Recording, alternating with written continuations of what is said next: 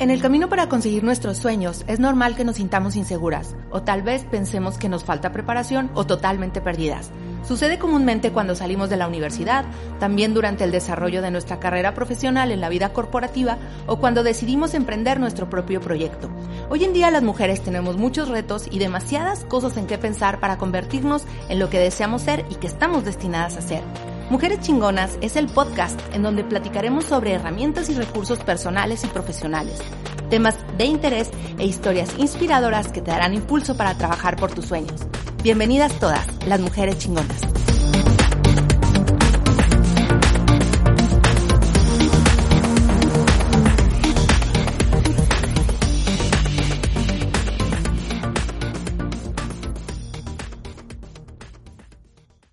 Hola, yo soy Vanessa y esto es Mujeres Chingonas, un podcast de Woman Wow, una plataforma dedicada a impulsar el talento de las mujeres con la intención de que descubran su potencial y trabajen por sus sueños. Si quieres saber más de lo que estamos haciendo, búscanos en www.womanwow.com. Wow es con doble O. Recuerda que vamos a estar por acá los lunes, un lunes sí y otro no, de momento, y puedes encontrarnos en Spotify, YouTube o en Apple Podcast. Dicho esto, vamos a iniciar con el episodio de hoy. No están ustedes para saberlo, ni yo para contarlo, pero hace justamente dos meses di por terminado, de manera voluntaria, mi contrato en una compañía donde estuve trabajando muchos años. Para ser exacta, desde que salí de la universidad. Cerré este ciclo laboral con la intención de seguir mis sueños. Yo creo que nunca es tarde para ir tras lo que nos hace feliz en la vida. Entonces me puse el paracaídas y me lancé al vacío en busca de crear mi propio camino de manera independiente. Uno de los retos más importantes y desafiantes que estaba consciente que iba a enfrentar en mi nueva vida como freelancer era establecer una nueva rutina. Cómo iba a partir de este momento a estructurar y gestionar de manera eficiente mi nueva agenda y mis nuevas actividades. En eso estaba, porque estarán de acuerdo que no es fácil de repente dejar de hacer lo que por tantos años hiciste en un horario de 9 a 2 y de 4 a 7, y aparte eh, haciendo maravillas con los espacios que quedan del día para realizar todas aquellas tareas o actividades adicionales. Pues les digo que no se estaba cuando de repente sucede este asunto de la cuarentena que a todas y a todos, sin excepción, nos ha movido la rutina y la agenda de manera abrupta. Y pues temporal o no, como en mi caso, nos ha puesto de frente con otra realidad. Debo confesarles que al menos ya no me siento tan sola en este reto, la verdad, por lo que voy a aprovechar al máximo esta experiencia colectiva que me permite tomar recursos y herramientas que está compartiendo muchísima gente que derivado de esto está tratando de reinventarse y reinventar su forma de hacer las cosas de la mejor manera posible a partir de esta nueva visión del mundo. Entonces, pues desde esa perspectiva, considero que voy de gana. Por todo esto y viendo que aunque mi situación es particular, en este momento no soy la única, ya que todos de alguna manera estemos conscientes de ello o no, estamos frente a esta necesidad un tanto obligada de estructurar o reestructurar nuestra rutina. El episodio de hoy es un kit de supervivencia. En este formato, como ya saben, hablamos en siete puntos sobre herramientas, tips, técnicas o recursos para aplicar en el camino de convertirte en una mujer chingona. Entonces, en esta ocasión platicaremos sobre los siete puntos para sobrevivir a una nueva rutina en tu vida. Ya les comentaba también desde el episodio anterior que estoy grabando desde mi casa, su casa, y mis amigos de Molusco me están ayudando para que esto se escuche lo mejor posible. Yo lo hago con muchísimo cariño para todos ustedes, esperando sea de utilidad. Bueno, antes de entrar en materia con los siete puntos y como les comentaba, que estaba tratando de encontrarle los tres pies al gato a esto de mi nueva vida laboral y personal y tratando de establecer mi nueva rutina, estaba analizando un poco este tema y me topé con el primer, digamos, desencuentro en este reto. Y es precisamente la palabra rutina. La palabra rutina, según algunos autores, significa costumbre o hábito que se adquiere al repetir una misma tarea o actividad muchas veces. Según explican, la rutina implica una práctica que con el tiempo se desarrolla casi de manera automática, sin necesidad de implicar el razonamiento. Ok, bueno, entonces, si es una realidad que cuando hablamos de rutina, lo primero que se nos viene a la mente es, en efecto, el concepto de costumbre. Y la costumbre tiene una, implicación negativa porque de alguna manera nos mantiene en el status quo y por consecuencia en la terrible zona de confort que nos impide ver nuevas maneras de hacer las cosas. Desde ese punto de vista, la palabra rutina puede parecer un concepto riguroso, inflexible y hasta aburrido. Y bueno, desafortunadamente tenemos esta tendencia mental a la asociación negativa, por eso sería muy raro que rutina la asociáramos más con hábito, que creo, hasta mi punto de vista, tendría que ser lo más acertado y que tiene una acepción más positiva. Vamos entonces a plantear el concepto desde donde vamos a abordar el significado de rutina. No lo vamos a ver desde el concepto, sino desde el punto de vista práctico y sobre todo real y cotidiano de la aplicación de esta palabra. Por eso, nosotros vamos a establecer entonces que rutina es la estructura sobre la cual organizamos nuestro día y gestionamos el tiempo para cada una de las actividades y tareas que desempeñamos, siendo susceptible a ser mejorada con la intención de que sea más eficiente y productiva, pero sobre todo que nos haga sentir felices y satisfechas. Bueno, aquí cabe mencionar, y es un punto muy importante, que la rutina o la estructura de la rutina es algo muy personal porque cada una de nosotras tenemos diferentes actividades, habilidades, intereses, personalidades y propósito para nuestra vida. Entonces, estos siete puntos son ideas basadas en mi experiencia personal, pero que creo que pueden ser de utilidad general y que se pueden adaptar a las actividades, intereses, intenciones y maneras de ser de cada una. Yo solo espero que estos tips o herramientas puedan ayudarte a estructurar una nueva rutina o agenda, mejorar la que ya tienes o a reflexionar sobre lo que hay en tu agenda o rutina hoy en día. Entonces, vamos a revisar estos siete puntos que te pueden ayudar a sobrevivir a una nueva rutina o agenda en tu vida. Punto número uno. El tiempo es tu materia prima, el recurso más valioso para estructurar tu rutina. ¿Cuántas veces no hemos escuchado o dicho, el tiempo vuela, no tengo tiempo, se me va el tiempo. Va a sonar súper raro lo que les voy a decir porque siempre fui una papa en los números, se los comparto porque cuando estaba en la prepa me llevé a extraordinario cálculo 1 y cálculo 2 y si hubiera habido cálculo 3 también me lo hubiera llevado.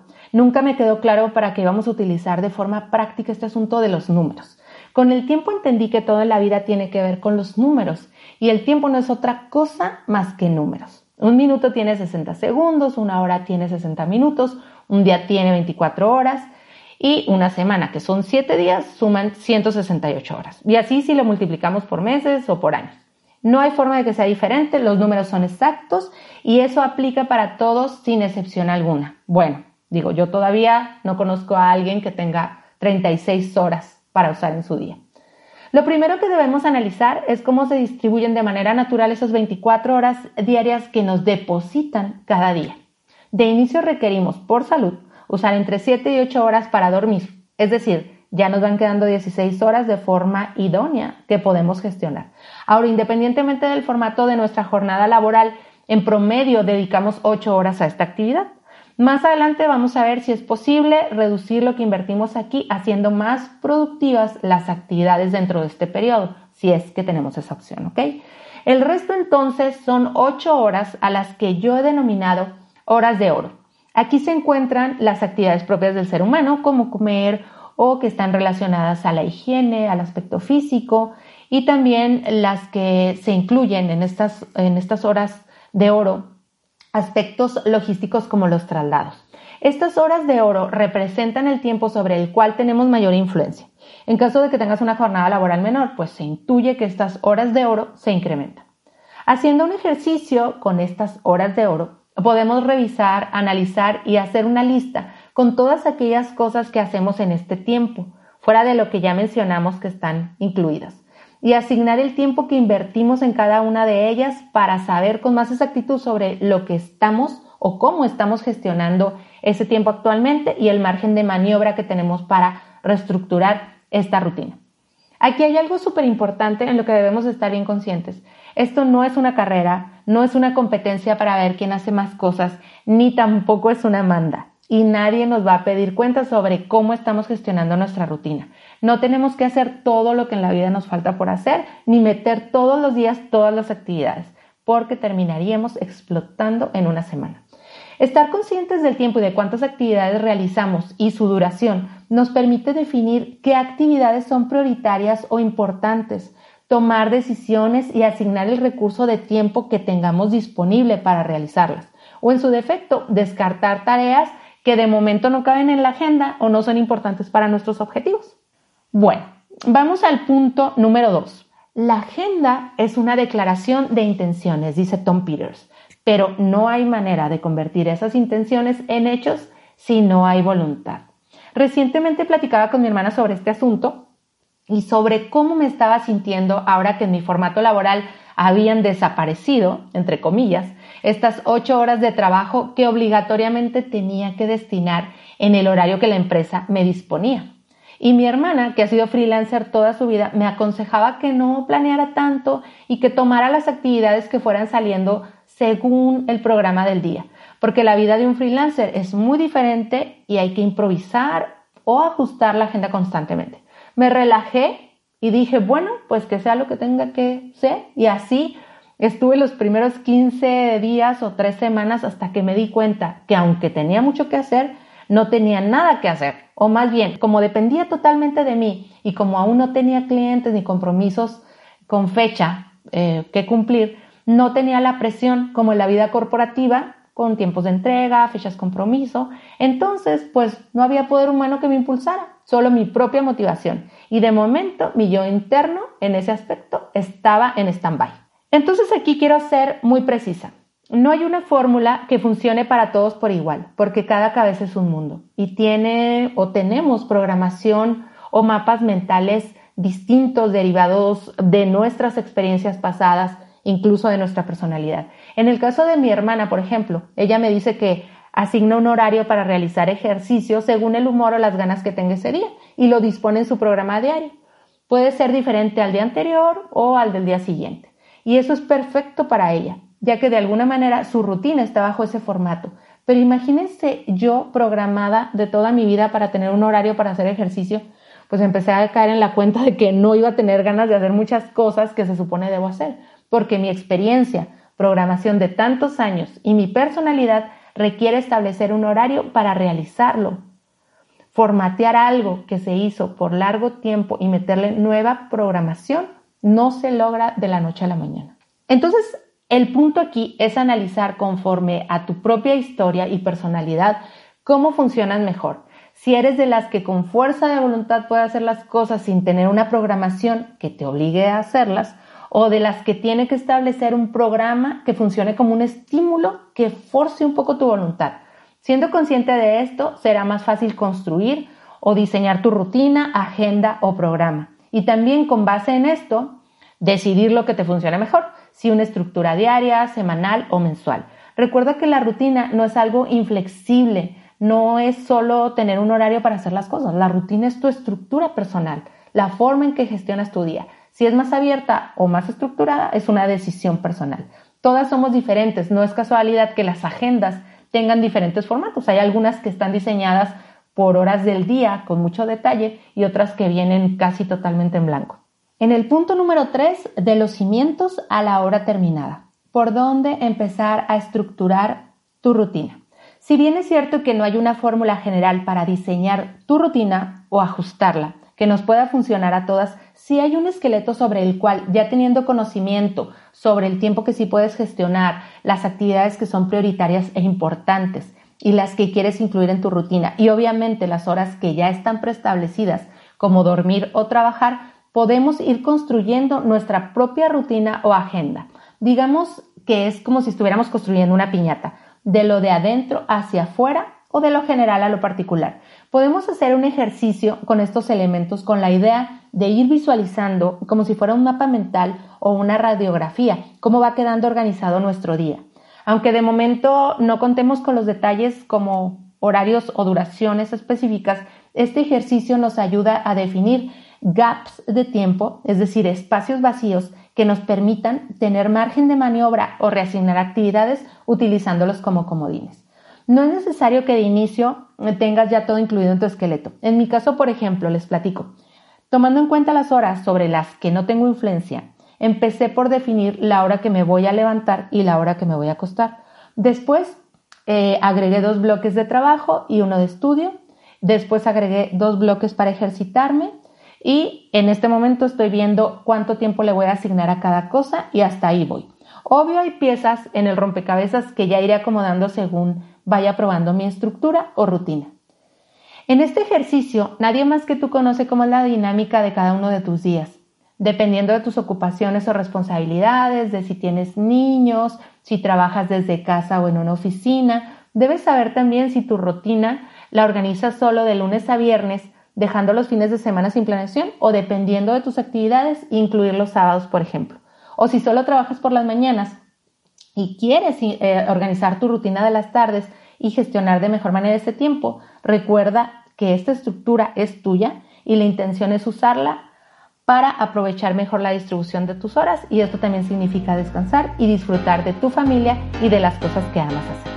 Esta pequeña pausa es para platicarles que un reciente estudio reveló que una de las causas por las que algunas personas no duermen bien es por la generación excesiva de pensamientos negativos. Según estudios, la disposición mental de que ocurrirán cosas positivas en el futuro determina en muchos factores mayor supervivencia a enfermedades y a una salud superior. El Lenderis es un complemento orgánico y vegano que nos ayuda a reducir la ansiedad, dormir mejor y mejorar nuestro plan de alimentación. Este episodio es traído a ti en parte gracias al Lenderis. Busca más información en Facebook o Instagram como Slenderis CUU. Slenderis con S al principio, doble I y Z al final. En el punto número 4, Roma no se hizo en un día y la disciplina tampoco se construye de un día para otro. Anteriormente se decía que para establecer un nuevo hábito se requerían entre 21 y 28 días. Recientemente un estudio comprobó que las neuronas no asimilan un cambio de comportamiento hasta después de 66 días. Y no tiene que ver con volver a empezar, como anteriormente se argumentaba, la práctica constante de un nuevo hábito y la persistencia por obtenerlo otorga resultados en el mediano plazo. Y esto no quiere decir que no se puede fallar en el transcurso. Esto de lograr establecer una nueva rutina lleva tiempo, voluntad y práctica, mucha práctica. La disciplina es un arte que se entrena todos los días y nunca termina por dominarse al 100%, por la simple y sencilla razón de que no tenemos el control de todas las variables. La constancia a largo plazo es la única que nos lleva a convertir esta disciplina en un hábito y esto es lo que nos rendirá frutos en el futuro. Aplica para todo en la vida. Esta misma dinámica nos permitirá ser más flexibles si erramos o fallamos, porque como ya se encontrará en nuestro formato habitual, retomar no será un problema y no generará ansiedad o estrés por habernos salido un poco de la rutina. Entonces, la clave aquí es la persistencia y el trabajo continuado esfuerzo, voluntad, esfuerzo. Es la única forma en que se consigue la disciplina. Punto número 5. No dejes para mañana lo que dijiste que vas a hacer hoy. Hay un concepto que hasta su fonética es un tanto desagradable, procrastinación, y otro que la vieja escuela de los teóricos de recursos humanos definieron no sé en qué momento como una habilidad o virtud, que es el trabajo bajo presión.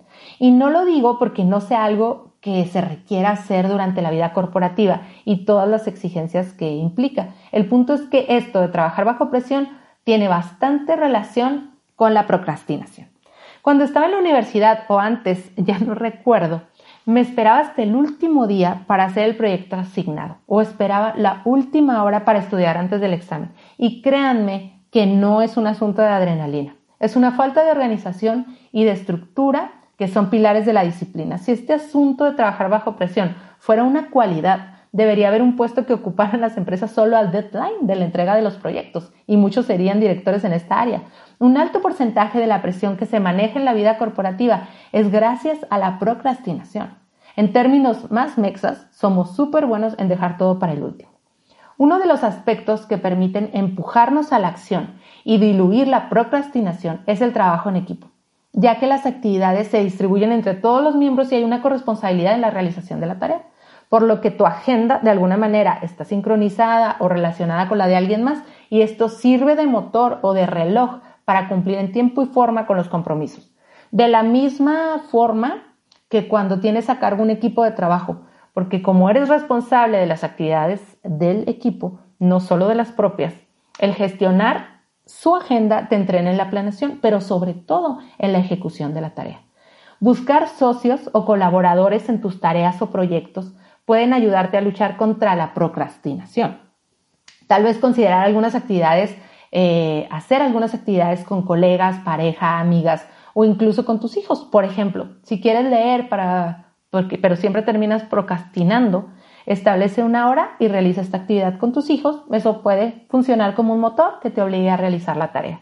Ahora, si estás en solitario en algunas tareas y pues eh, te tienes que obligar a hacerlas, es necesario que establezcas un programa o un horario para realizar esas actividades y definas objetivos diarios que puedas ir marcando conforme avances, ya que si no forzamos un poco la realización de la tarea a través de un programa o un horario, y más si esta tarea se encuentra definida como de alta prioridad o importancia, vamos a generar un efecto de acordeón.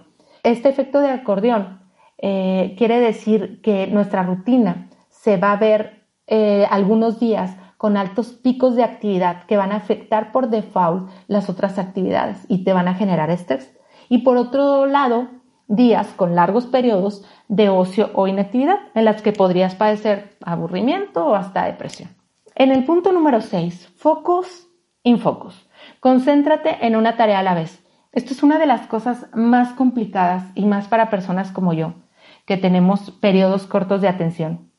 Les cuento que cuando oí por primera vez este concepto, que está más relacionado con los patrones de conducta de los niños con algún déficit de atención. Sin embargo, creo que con el exceso de estímulos que existe hoy en día aplica para todos.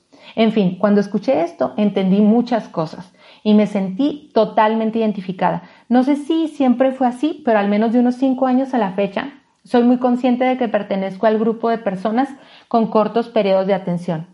Es decir, me interesan muchas cosas, pero todas me pueden generar distracción al mismo tiempo. Se dice que una persona con periodos cortos de atención puede concentrarse en una sola actividad solo un rango de 15 a 30 minutos. La sobreestimulación que tenemos hoy en día a través de todos los medios digitales ha ido incrementando esta situación y esto se refleja en todo lo que hacemos. Está modificando la forma en la que aprendemos y por supuesto la productividad de las tareas que realizamos. Ya mencionábamos al principio cómo podíamos reducir a través de la productividad un periodo de 8 horas de trabajo a 6, por ejemplo, y de ahí ganar 2 horas de oro que pudiéramos usar en otras actividades. Mantenerte enfocado y concentrado en la tarea es el secreto de la productividad y no solo en las horas dedicadas a la actividad laboral, sino en cualquier otra actividad. Estar atento o enfocado se relaciona también eh, con una condición de la que se ha estado hablando últimamente, que es estar presente en el momento y en el lugar con todos nuestros sentidos. Les voy a compartir una forma práctica de entrenarse para mantener la atención o el enfoque. Es la técnica de Pomodoro, una herramienta infalible para todos los que tenemos periodos cortos de atención. Por cada 25 minutos de actividad, 5 minutos de descanso. Para esto hay que poner una alarma que te indique cuando hayas cumplido el ciclo de 25 minutos y es muy importante también desconectar o silenciar cualquier notificación en tu celular o dispositivo y evitar cualquier distracción de agentes externos, sea personal o digital. Al final dispones de 5 minutos de descanso en donde puedes atender todo aquello que exija tu atención. Puedes hacer el número de ciclos que decidas para cada tarea o actividad, desde trabajar, ejercitarte, leer, escribir, dibujar, escuchar música o meditar. Y finalmente, el punto número 7. Concéntrate en el siguiente escalón, no en la escalera. Para ver los avances de cómo vamos a establecer una nueva rutina o en hacer ajustes a la que ya tenemos, necesitamos hacer un análisis diario y sobre todo observar y estar conscientes de cómo nos vamos sintiendo. Nunca vamos a tener una rutina o una estructura perfecta de nuestro día y de eso se trata, de ir revisando qué cosas sí y qué cosas no. No vamos a tener todo bajo control, eso no es real ni tampoco es saludable. Ya comentamos que esto no es una competencia, no debemos llenar o saturar la agenda con actividades solo para sentirnos útiles o productivas. Los espacios de descanso, que no necesariamente deben estar definidos en la rutina, sí deben estar implícitos en tu día a día. Es válido no hacer nada algún día o, no, o tener días en que no queremos hacer nada o no queremos hacer ciertas actividades. No debemos castigarnos ni sentirnos mal, ni demeritar nuestro esfuerzo porque un día algo imprevisto movió alguna actividad o porque no tuvimos ganas de realizar cierta actividad o tarea. No podemos controlarlo todo en nuestra agenda ni en la de los demás. No pasa nada si un día decidimos mejor leer que ir al gimnasio o ver una serie en lugar de tomar un curso en línea, o preferiste dormir que buscar información sobre esa nueva idea que tienes en mente. Al día siguiente, esta es la ventaja, tenemos la oportunidad de probar de nuevo nuestra estructura, hacer los ajustes necesarios o usar los gaps de tiempo para incluir sesiones cortas de las actividades que dejamos el día anterior o eliminar definitivamente actividades que de momento no tienen prioridad o importancia. Recuerda que es tu agenda y debes llenarla con las cosas que te hagan sentir bien y que te hagan feliz, que agreguen valor a ti y a tu familia. Para finalizar, recuerda que crear una estructura, rutina o agenda debe evitarnos en la medida de lo posible situaciones de estrés y permitirnos tomar acciones que disminuyan preocupaciones. Estas preocupaciones que regularmente las mujeres tenemos en el desempeño natural de nuestros muchos roles. Diseñar una estructura o establecer cierta rutina no debe de ser algo que te genere ansiedad o que te genere más carga de trabajo. Bueno, ahora hagamos entonces un pequeño resumen de los siete puntos para vivir a una nueva rutina o agenda en tu vida. Punto número uno, el tiempo es tu materia prima, el recurso más valioso para estructurar tu rutina. Gestiona tus horas de oro. En el punto número dos, la agenda es una declaración de intenciones, como bien dice Tom Peters, pero no hay manera de convertir esas intenciones en hechos si no hay voluntad. Decide lo que sea mejor para ti, la estructura, el formato que mejor te funcione y que te permita cumplir voluntariamente las actividades. En el punto número 3, de los cimientos de tu estructura o rutina a una permanente obra en construcción. Haz un esqueleto de cómo se ve tu rutina y construyela poco a poco haciendo los ajustes necesarios. Punto número 4. Roma no se hizo en un día. La disciplina tampoco se obtiene de un día para otro. Ten paciencia y recuerda que necesitamos mínimo 66 días para que nuestras neuronas tomen ritmo, pero trabajo continuado, eso es muy importante. Punto número 5, no dejes para mañana lo que dijiste que vas a hacer hoy. Dejemos de procrastinar y pongamos metas y objetivos diarios si la procrastinación es nuestro enemigo. En el punto número 6, focus in focus. Usa la técnica de Pomodoro y mantente presente en todo lo que hagas. Y finalmente, el punto número 7. Concéntrate en el siguiente escalón, no en la escalera. Vamos a establecer nuestra rutina un día a la vez. Probemos lo que nos funciona y descartemos lo que no. Ya para despedirnos, quiero comentar también que en la vorágine de información que se ha generado debido a la situación mundial que estamos viviendo, hemos estado expuestas, tal vez sin ser muy conscientes de ello, a mucha presión con tal de entrar en la dinámica que abruptamente llevó a cambiar la rutina. Este ejercicio obligado, si bien nos enseña muchas y nuevas formas de hacer las cosas, no nos obliga a hacerlas. No tenemos que hacer ejercicio en exceso si nunca hemos hecho ejercicio, ni cocinar si no nos gusta la cocina, o tomar cursos que no nos van a servir, o leer libros que no nos interesan. La gran oportunidad de todo esto, con la esperanza de que pronto pueda volver el mundo a retomar las actividades que eran habituales, es que podemos tomar de este menú tan extenso que se está presentando lo que de manera personal nos interese, nos guste o que queramos probar. Este es un tiempo en el que podemos poner en práctica nuevas formas de hacer las cosas y cambiar o reestructurar nuestro día a día. Entonces, quédate con aquello que enriquezca tu rutina, tu agenda y lo más importante, tu vida. En mi opinión personal, y ya les platicaba en un inicio, estoy tratando de ver o de probar qué cosas sí, qué cosas no funcionarán para mí en mi nuevo formato de vida, tanto laboral como personal. Me siento realmente afortunada porque eh, siento que no estoy sola en este entrenamiento y porque sin buscarlo me llega información valiosa que me será útil para esta nueva etapa. Ya les estaré contando en unos tres meses cómo me anda yendo después de más de después de entrenarme más de 66 días en algunas actividades que requieren voluntad, disciplina y constancia. Ojalá que podamos compartir lo que recogieron ustedes de este momento histórico, qué les funcionó de manera personal y cómo impactó de manera positiva su vida. Bueno, este fue el episodio de hoy. Yo espero que lo hayan disfrutado. Si conoces a alguien que crees que le pueda ser de utilidad lo que platicamos hoy, no dudes en compartirlo. Recuerden que estaremos por acá los lunes, un lunes sí y otro no, de momento Pueden seguirnos en nuestras redes sociales en Instagram y Facebook a través de Woman Go o suscribirse en www.womango.com. Recuerden WOW con doble O. Déjenos saber en comentarios si les gustó el podcast y sobre qué temas les gustaría escuchar. Yo soy Vanessa y les deseo un excelente inicio de semana. Recuerden que todos los días podemos comenzar y los lunes siempre son un buen día.